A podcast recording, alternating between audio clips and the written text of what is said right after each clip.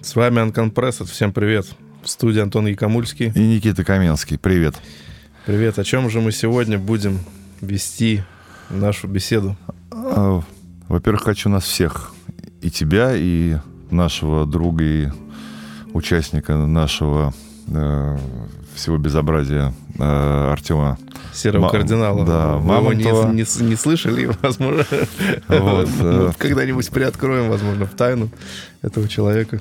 Это наш СИГ. Вот. А, поздравить с переездом. Мы наконец-то переехали недалеко. Вот, но Буквально мы... на 5 метров. Да. Но теперь у нас большая комната, в которой могут разместиться уже достаточно много людей э, в комфортных условиях. Э, есть диваны, один из них продюсерский, настоящий продюсерский диван. Тот самый. Вот. Э, и как раз хотел сказать, что недавно его опробовал настоящий продюсер, но, конечно, не в том ключе, как это принято подразумевать говорить. Э, он просто сел по-продюсерски, завалился и руководил всем действием. Вот для чего, собственно, создан продюсерский диван. Вот, я хочу нас всех поздравить с этим э, делом, потому что и работать стало э, значительно проще. Единственное, пока что непривычно. Я э, думаю, что, может быть, мы пройдемся по одной теме. Она не очевидная, но я недавно столкнулся э, с э, таким казусом. Тема хранения э, информации, которая записана артистами на студийном э, компьютере. Э, маленькая предыстория. Э, мне написал человек, сразу скажу, что я его не помню.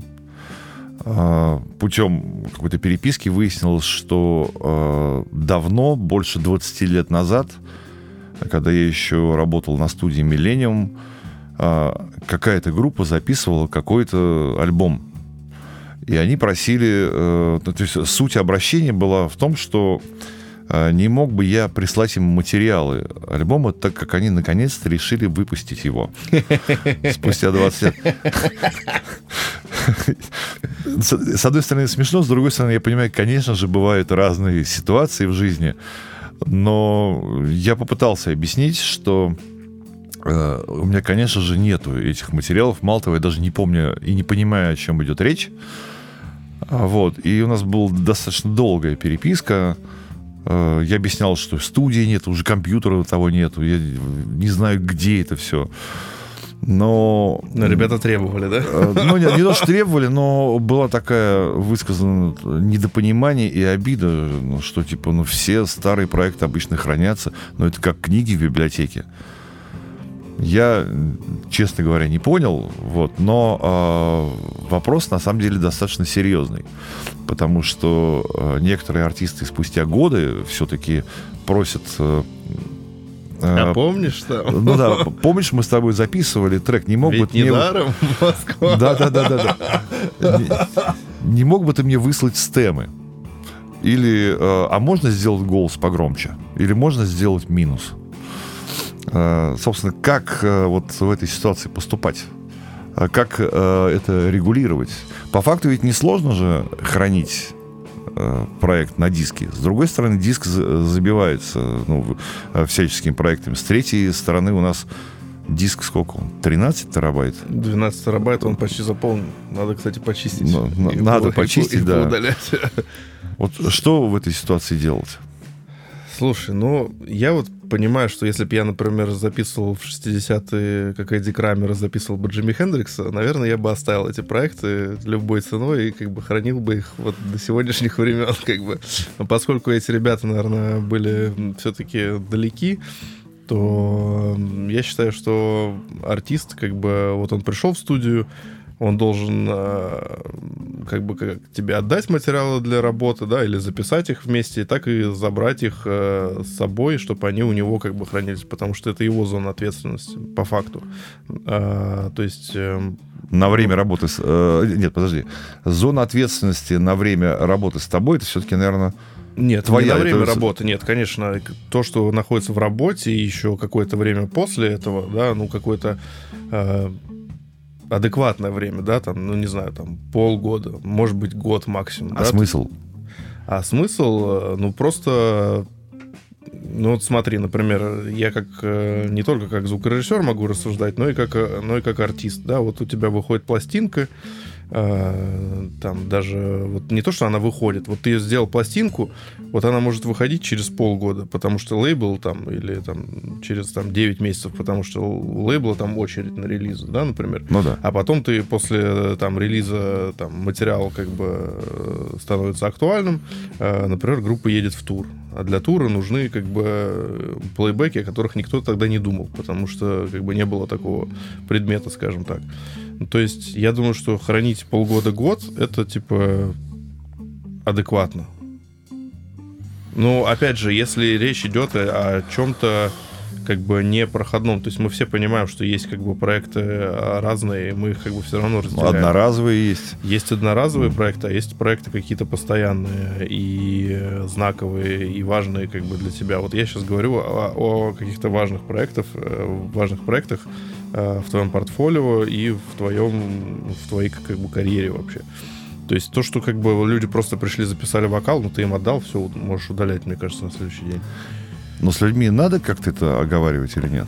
Я думаю, что да, это стоит оговаривать. Не всегда вообще об этом заходит. А ты же понимаешь, что мы никогда не оговариваем это, оно хранится и хранится. А, я понимаю, что бывают разные ситуации. Бывают, э, что действительно спустя там 5-7 лет к тебе кто-то обращается, и как бы дай бог, если у тебя этот файл оказался, но если нет, ты как бы говоришь, ну, как бы, чувак, без обид, но Э, понимаю. Э, я... Ситуация, понимаю, вопрос такой щекотливый, потому что, когда идет процесс создания, никто не думает об, об этом.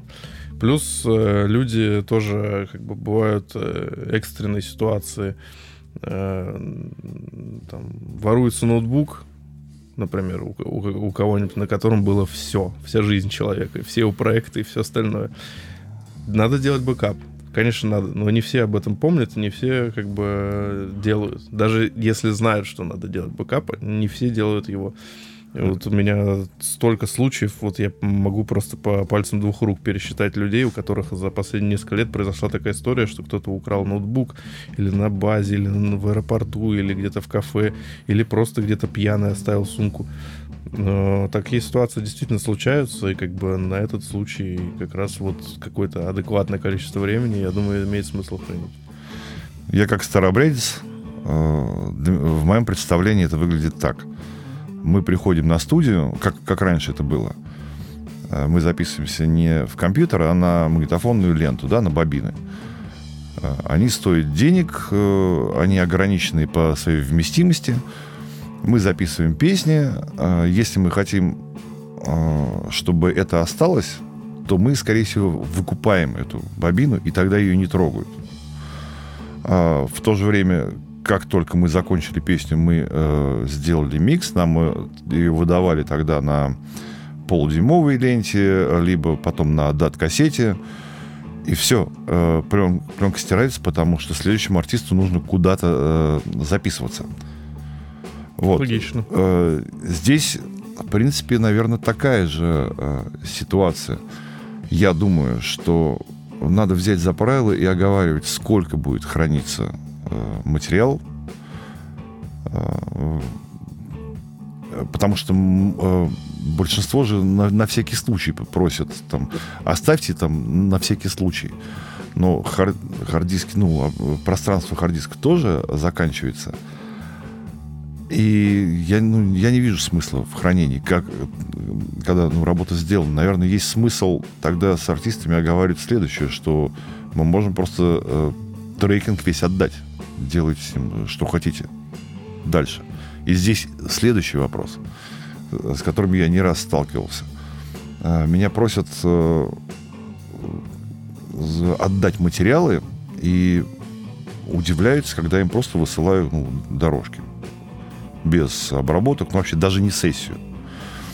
Вопрос в том, что я платил за, за сведение, за сессию. Вот в этой ситуации. Как мне человеку объяснить, что я ему отдаю то, что он записал, а свою работу он получил в виде микса? Ну, а... это просто логично.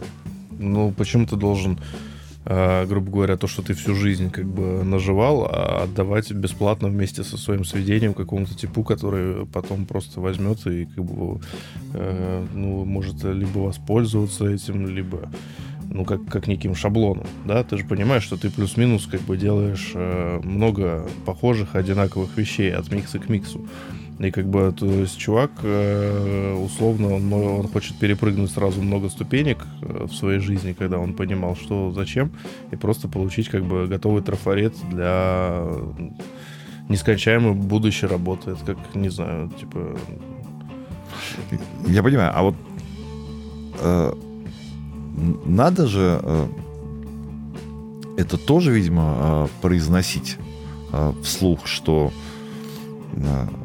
выходя от меня, от нас, вы вообще выходя из любой студии, вы получаете готовый трек. Если хотите, то можете получить отдельные дорожки, не обработанные, именно сырые, чтобы потом делать с ними что-то. Ну, вы за это заплатили, это ваше, собственно. Это требует оговорки? Или это э, само собой разумеющееся, но тогда мне, наверное, нужно понимать, сколько я должен это хранить и вообще должен ли. Я думаю, что это само собой разумеющееся. Вопрос хранения лучше оговаривать, потому что ну, артисты, опять же, есть разные. Вот есть люди, которые, типа, ну, грубо говоря, они собраны, организованы, а есть люди, которые вообще не организованы, да, у них как бы ветер в голове, вот они талантливые, творческие, как бы все, они там пошли, там, кошелек забыли, ключи потеряли, и как бы, ну, таких вот, ну, много на самом деле. И с ними можно договариваться, да, то есть э, пускай они купят себе место на облаке, ты туда загружаешь им в облако, все, они платят там, не знаю, 500 рублей в месяц, у них как бы всю жизнь ну, да. хранится где-то. Это же не проблема. Это адекватно. И это, пей, это, пей хоть круглые сутки. Это решение, да. Так, может быть, такое облако завести и продавать там место. Я просто не знаю, э, как а, точно поступить. Я объясню, почему. Регулярно сталкиваешься, и, наверное, мы все в этом виноваты, а, что мы договариваемся на микс. Что такое микс? Это собрать э, дорожки, э, а, как-то это все настроить, сделать звучание. Там, ну, в общем, мы получаем готовую песню. Но есть отдельные, на мой взгляд, вещи, как э, тюн, тюн вокала. Там, Конечно. Вот. А, редакция всего мультитрека по там, расставление по сетке, по ровности, где-то нужно подровнять барабаны, где-то гитары, где-то клавиши. А это должно стоить отдельных денег? Конечно, разумеется.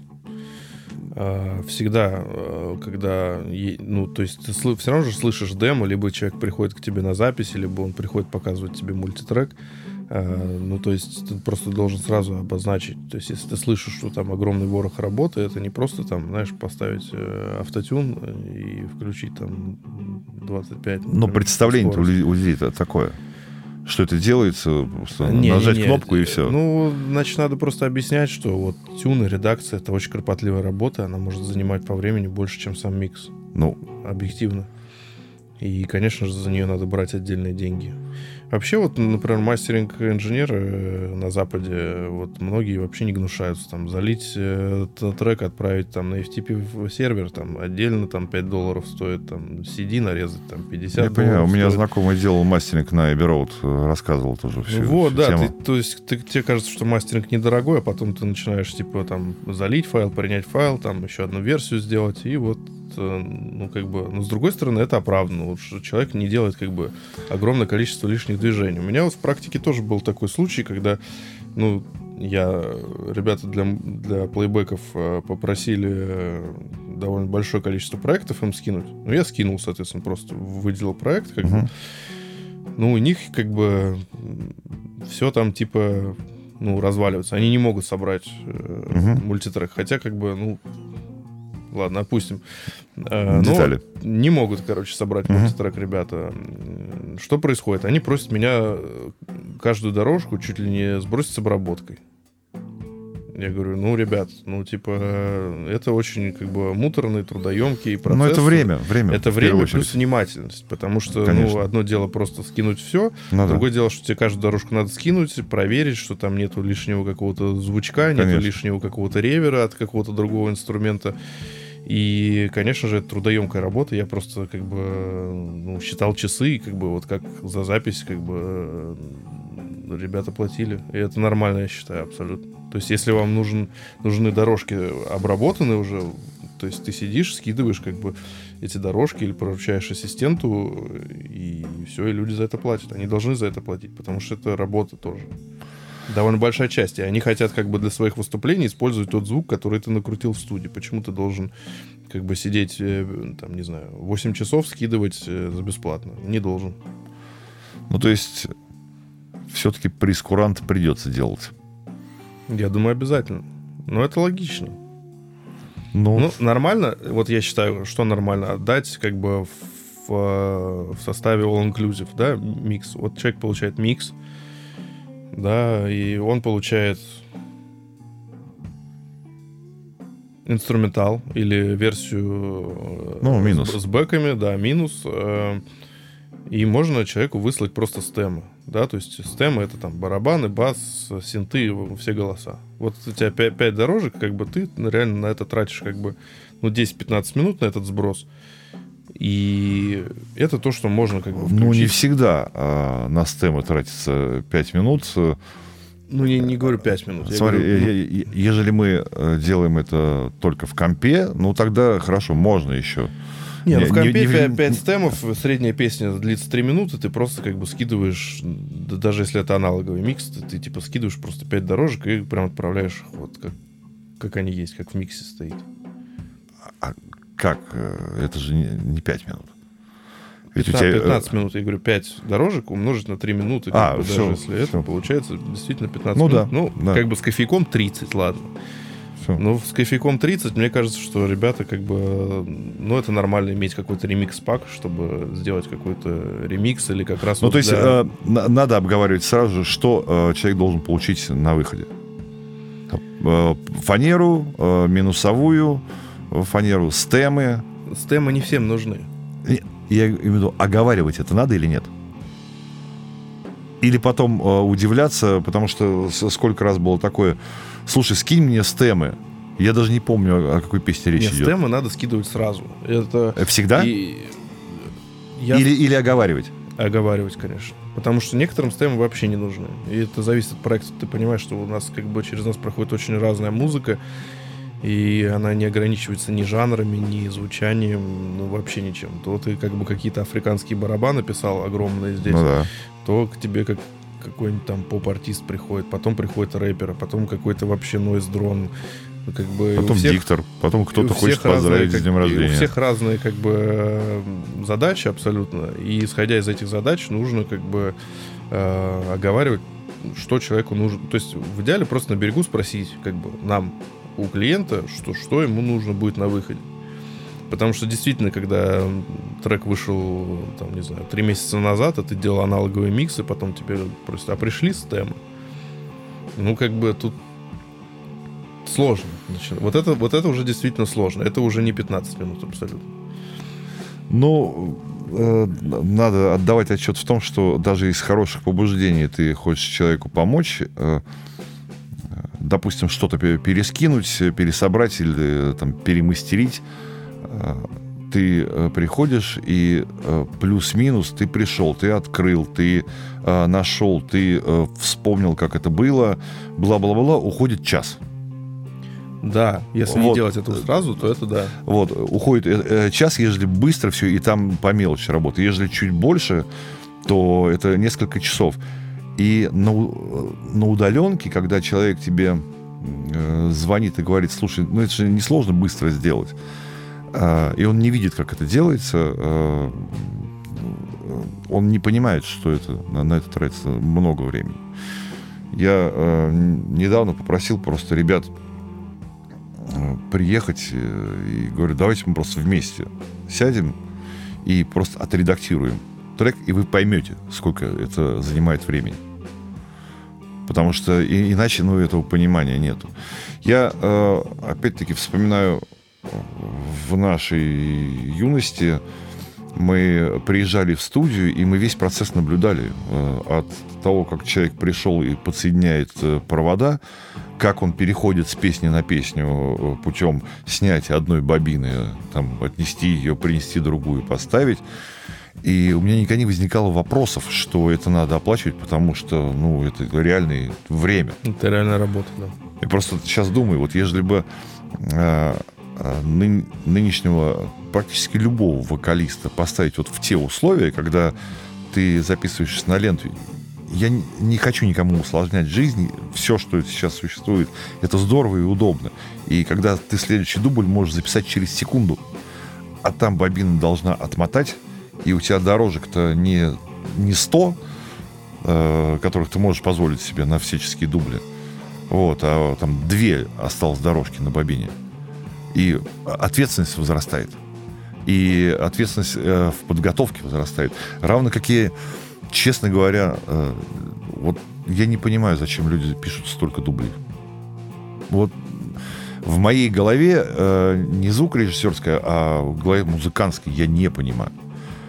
Э, как в этом потом можно разобраться? Зачем? Мы можем, наверное, устроить какую-то репетицию часовую, чтобы человек пел и пел и пел, а потом э, сказал так, ну все, я выучил, я все продумал, давайте теперь попробуем записать 2-3 дубля но уже нормально, я впелся.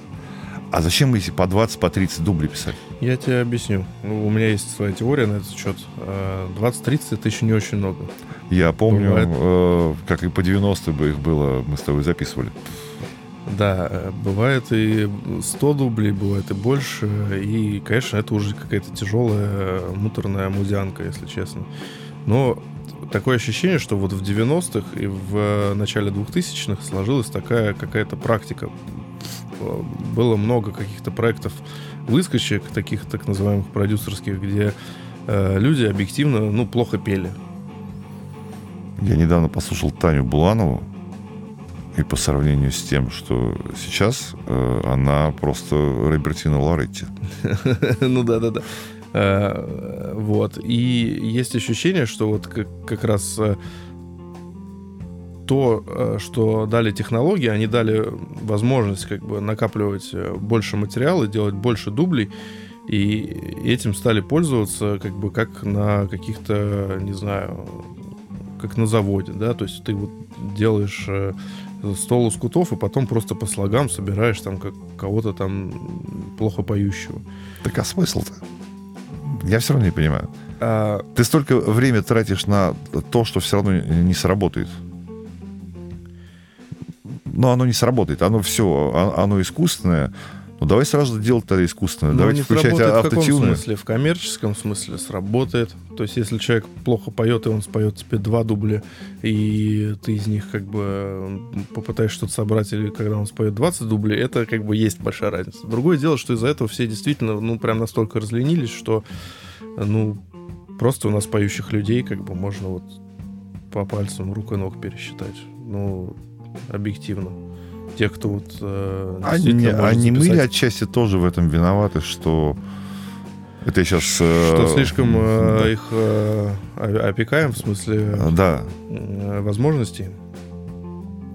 Потому что человек же подстраивается под условия. Здесь э, э человек подстраивается под то, что можно бесконечно петь, все равно э, что-то сделают. Сто процентов. Именно в этом э, виноваты как бы все. И продюсеры, и звукорежиссеры, которые типа работают в таком ключе и в, в таких как бы темпах.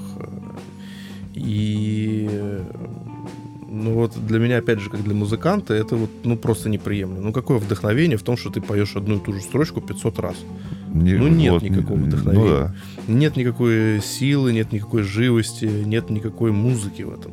То есть это уже какая-то просто прикладная какая-то история. Я всегда стараюсь вообще запечатлевать самый первый дубль, когда еще э, настраиваю микрофон. Я всегда нажимаю кнопку запись, потому что именно в эти моменты часто происходит магия, та самая, которую ты потом уже просто не повторишь. Но такой свежести не будет. Да, да. В Pro Tools есть я не знаю, кстати, как в других программах, но в Pro Tools есть точно э, э, функция деструктивной э, записи. Да, есть. Вот.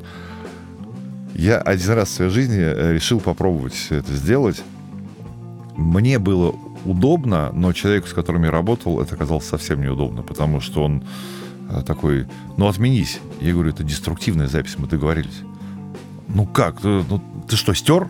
Ты что, дурак? Я зачем здесь? Я говорю, ну мы же договорились, что, ну, типа по-настоящему, трушно записывать. Либо ты поешь, либо э, нет. Вот просто был напряг. Равно как и Э, я помню, была шутка такая, причем они э, самими, э, чуть ли не самими авидовцами была запущена, что э, Pro Tools 13 он будет всего лишь 24 канала и деструктивные записи. Я подумал, если бы это было правдой, как было бы здорово. Если тебе нужно 48 каналов, ты покупаешь два Tools. Ставишь их рядом. Да. И это было здорово. Мне кажется, это рынок взбодрило бы очень. Равно как и э, ежели бы э, там Waves Auto-Tune, что там, Melodyne, если они просто прикрыли бы это все, ну, не знаю, удаленно вот это не перестало бы работать. Прикинь, тебя сейчас где-то слышит Я думаю, что... интеллект и такой, хорошая идея. Слушайте, э, я, я думал... Думаю, Надо бахнуть серваки. Думаю, что слушатели оказались бы в аду.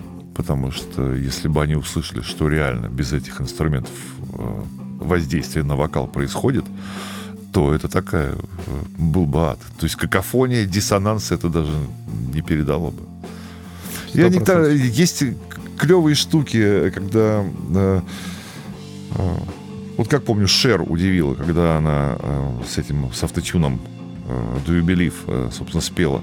Ну, это была клевая творческая находка. Она, э, я не против этого, я только за. Есть реально удачные варианты. Но когда только на этом строить, я никогда этого не пойму.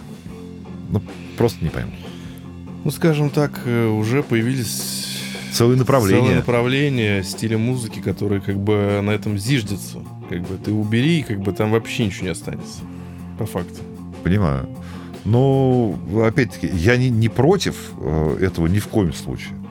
И я понимаю людей, которые к этому привыкли, это им нравится, но э, я это принять не могу. Просто, может быть, как э, живой, как музыкант из живой музыки, который несколько десятилетий все исполнял своими руками, ни в коем случае не, надеясь на что-то. Ну, хрен. Ну, как бы да, мастерство звукорежиссера по факту немножко убивает мастерство исполнителя, потому что действительно, когда ты ограничен в средствах и можешь только нажать запись и вовремя остановить ее, и там э, человеку действительно приходится как бы и ноты выпивать, и выигрывать, и как бы э, звукоизвлечение как бы иметь хорошее. А сейчас э, есть такие инструменты уже, которые типа ну, всех могут заменить. Ну, заменить, но все-таки... Ну, но, но в кавычках, заменить. конечно, заменить, да. То есть мы понимаем, что записать живой оркестр, который круто, слаженно играет, это не то же самое, что поставить там венские скрипки в, в ВКонтакте. А я вчера э, э достал один трек, э, чтобы там потренироваться одному приему. Э, там играет Корней, Володя Корниенко. И я понимаю, что я по таким гитаристам скучаю, э, потому что, ну вот он играет, в принципе, можно все отключить. И это уже здорово, песня состоялась. Вот, а э, обычно э, люди, ну, как раз не думают. То есть вот эта фраза, что, слушай, ну включи, там у тебя там комбики какие-то есть. Как, так я опять начал брюзжать и жаловаться. Слушай, ну это нормально. Я тоже, когда писал какую-то не буду называть э, по панк-группу, я тоже удивился, что они все пишут в линии, потом делают вот эти вот эмуляции, типа, а где же true, типа, где вообще, ну, как бы, барабаны забивают в, в программе тоже, типа, не, они, они типа а живые, но на самом деле не живые, это как бы палится, это слышно, как бы, ну, любому, ну, чуть-чуть вообще сведущему в музыке человеку. И это такой как какой-то, ну, типа, прям фейк. Это все равно, что вот вместо какого-то вида красивого на окно себе вот монитор поставить, что, типа, у тебя там гора. Мы же все понимаем, что там не гора, а просто соседняя стена другого дома. Мне кажется, апофеозом, вообще кульминацией этого всего э, наступила по-моему, это год 2010 был, когда меня пытались затащить на конкурс гитаристов, но которые, э, они без гитары играют. А, на воздушной гитаре. Да, на воздушной гитаре. Я сначала не понял, э, я сразу отказался, потому что я не люблю э, в сумасшествие в такое окунаться. Вот, но э, я потом посмотрел видео. Ну, реально люди вот это вот в воздухе изображают. Э, Вопрос, зачем, ну, поня... мне он понятен. Ну, это такой некий прикол, шутка, э, она такая сиюминутная. Но по факту это повлияло на э, в результате и э, создание музыки. То есть человек что-то где-то изобразил, и из этого пытается сделать. А это же, ну, был воздух. То есть просто набросать ноты какие-то, ну, это же все, все равно неправильно. Это все вот это вот шутка. Вот этот конкурс, на мой взгляд. И э, с другой стороны, э, вчера Артем э, завел мне э, новые там, э, музыкальные альбомы, и, и не помню название, это все не важно. Я понимаю, что есть люди, которые реально заботятся о том, чтобы все-таки своими руками, голосами сделать вот эту самую атмосферу, и ты понимаешь, что ты оказываешься просто в таком пространстве, которое визуальное, которое в тебя тормошит, заставляет э, фантазировать, мечтать, э, создавать образы. Слушай, ну вот особенно сейчас, в век как бы ускорения всего, ускорения событий, технологий, процессов, э, особенно важно находить какую-то жемчужину среди всего. Вот по сути, вот что бы мы ни хотели классное вот иметь в этой жизни, это вот сейчас это уже надо прям сильно поискать. Ну, по факту. Ну, по факту, я думаю, что и раньше, э, всю жизнь это было, все это надо искать. Не, просто сейчас как бы фон вот этот информационный, он сильно увеличился за последние как бы 30-40 лет, да, население Земли увеличилось в два раза, то есть все просто увеличивается. Этот фон ускоряется. увеличился в разы. Да, то есть сейчас как бы люди бьются, как бы платят за внимание людей как бы большие деньги. Ну, Вот, и как бы музыка, она просто, тем более хорошая, она немножко теряется. И при этом, вот именно поэтому такой кайф, когда ты что-то действительно хорошее находишь и прям, ну, получаешь наслаждение. Слушай, я думаю, что надо сейчас уже сворачиваться. Все-таки по факту мы э, вывод какой? Мы пришли к тому, что прескурант делать придется. Сто процентов. а, оговаривать э, э, практически все варианты э, работы э, придется.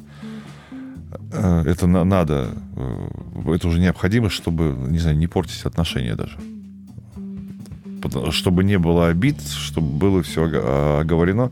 Я сейчас за правило взял еще следующее. Мы договариваемся на словах, и потом письмом я это подтверждаю.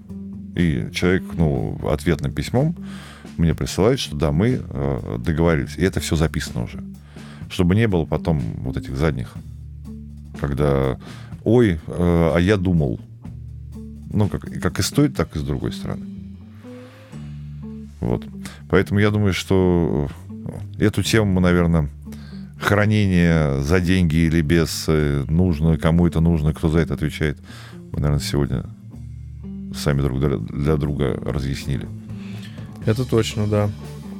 Ну тогда что, всем пока, наверное. Всем пока, до следующего четверга. Йоу, Йоу. с вами были Uncompressed.